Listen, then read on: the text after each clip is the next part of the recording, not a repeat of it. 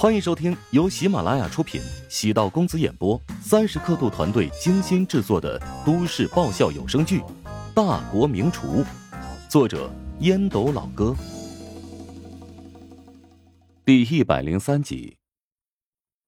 他们都是特级厨师，但论刀工，能用的如此熟练，也就是八九人而已。用碟子端着切好的瓜片，来到灶台前。熟练的热锅至中温，烧掉水分，然后锅离灶，倒冷油，速降锅温。用行话来说，这叫做滑锅。只要是做炒菜，都必须滑锅，且必须是热锅加冷油进行滑锅，这样可以防止食材在烹调过程中粘锅。冬瓜贴片倒入锅内，轻微的油爆声，伴随着寥寥水汽上升。原本在碟子里保持整条的冬瓜，顿时在锅里散开成了数十片。随着八两勺贴边轻缓的撩翻，开始均匀的受热。乔治的动作轻而飘逸，随着他的轻轻翻动，一股股摄人心脾的冬瓜清香，在锅内热量的作用下，寥寥的飘扬而起，钻入口鼻，撩动心扉。冬瓜本就是极为水嫩的蔬菜。嫩得像水灵灵的小美人，如今又被切成了均匀的两毫米薄片，那就更加娇弱不堪。质地水嫩的素食材有一个特性，那就是不仅熟得快，从熟到烂的这个过程也非常快。何时起锅，需要厨师通过经验、眼力、鼻子、味觉，共同协力来抓到这个最佳的熟点。乔治目光专注的锁定在锅内。炒勺轻轻的不断翻炒，受热膨胀分泌出的植物粘液和木糖胶，开始即将转化为半凝固的果冻状。瓜片从透明色转为碧绿色，鼻子中闻到一种冬瓜特有的清香味。他用调味石挑上三分之一的细盐，右手翻炒的同时，左手小幅度的抖动，将细盐均匀的撒入冬瓜中。这时。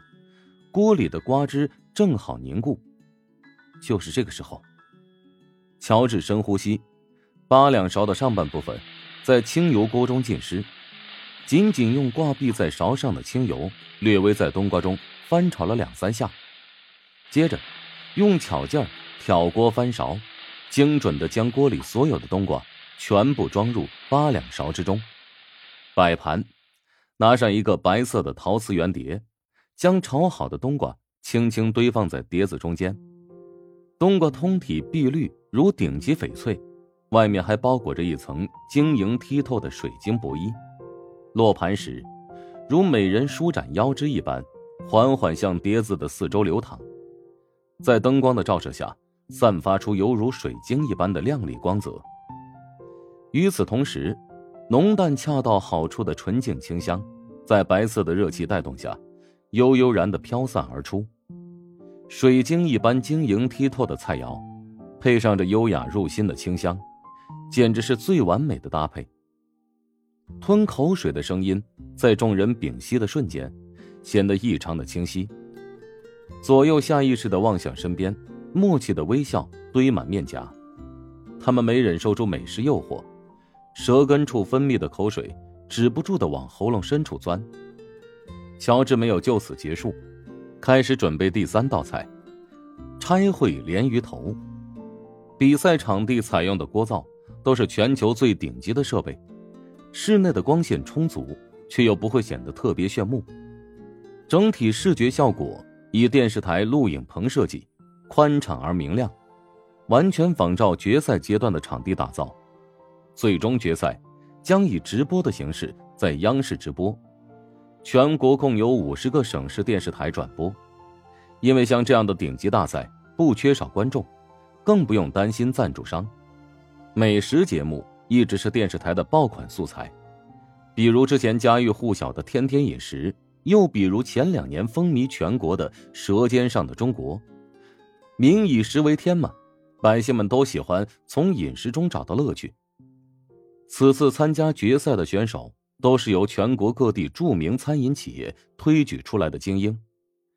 虽然怀香集团这些参赛的企业规定不能直接冠名或者赞助，但餐饮行业可不仅仅是酒楼饭馆，还涉及到很多领域，比如灶具、鸡精调料、厨具、酒类等，这些都与百姓的生活息息相关。疯狂争夺争霸赛的冠名权，一般热门的电视台综艺节目的冠名权在八千万左右，《舌尖上的中国》在第三期冠名权为一点一八亿，而此次厨王争霸赛系列比赛的总冠名权也将超过一亿。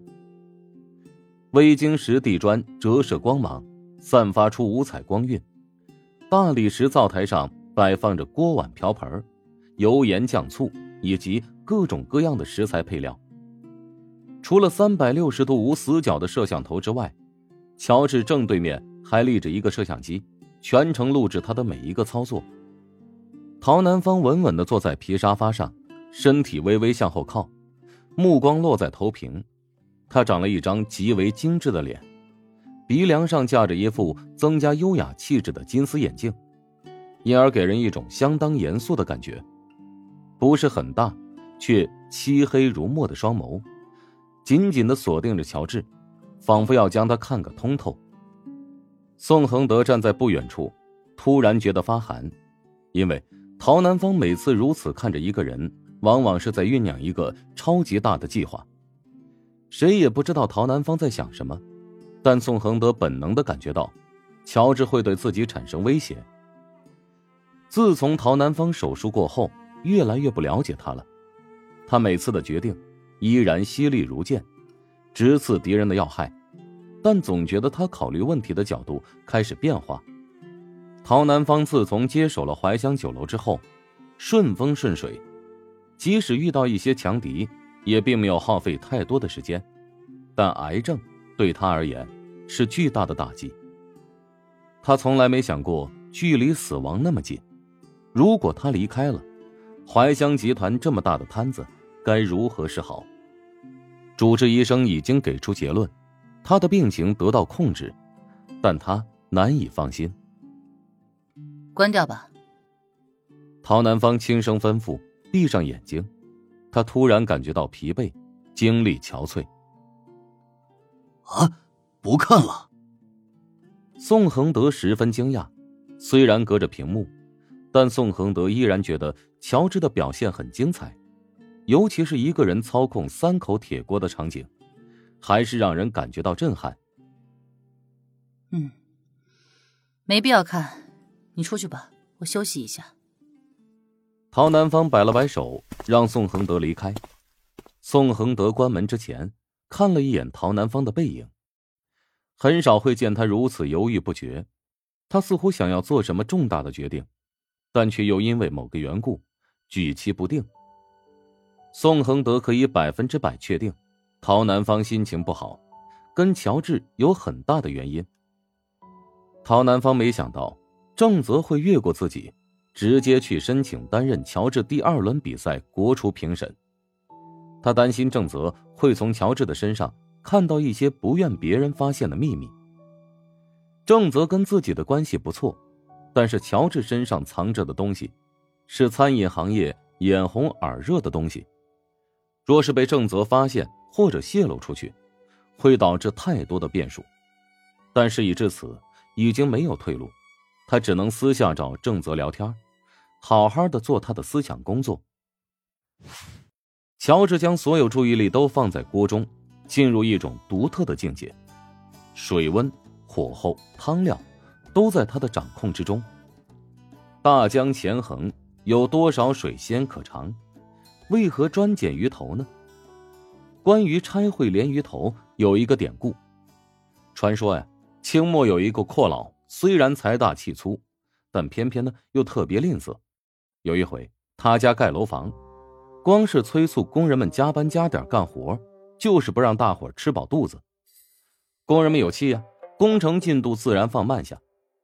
女主人生日，主人大摆宴席庆贺，又请来许多当地知名人物饮宴。前天晚上，阔老专门交代家中厨师，把宴席用剩下的鱼头给工人们吃就行了。为了不耽误时间，先把鱼头里的骨头拆去，放白水里煮煮即可。厨师气愤不过，决心要捉弄东家一下。他在拆烩鲢鱼头时，放足了葱姜糖醋油盐全部佐料，又把宴席用的蘑菇、金针、木耳和原汁鸡汤大量的投放进锅里。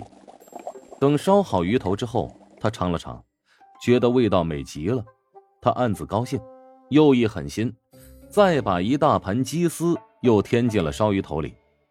工人们动起手来，一旦鱼菜入口，个个拍手叫绝，一时弄得主人蒙住了。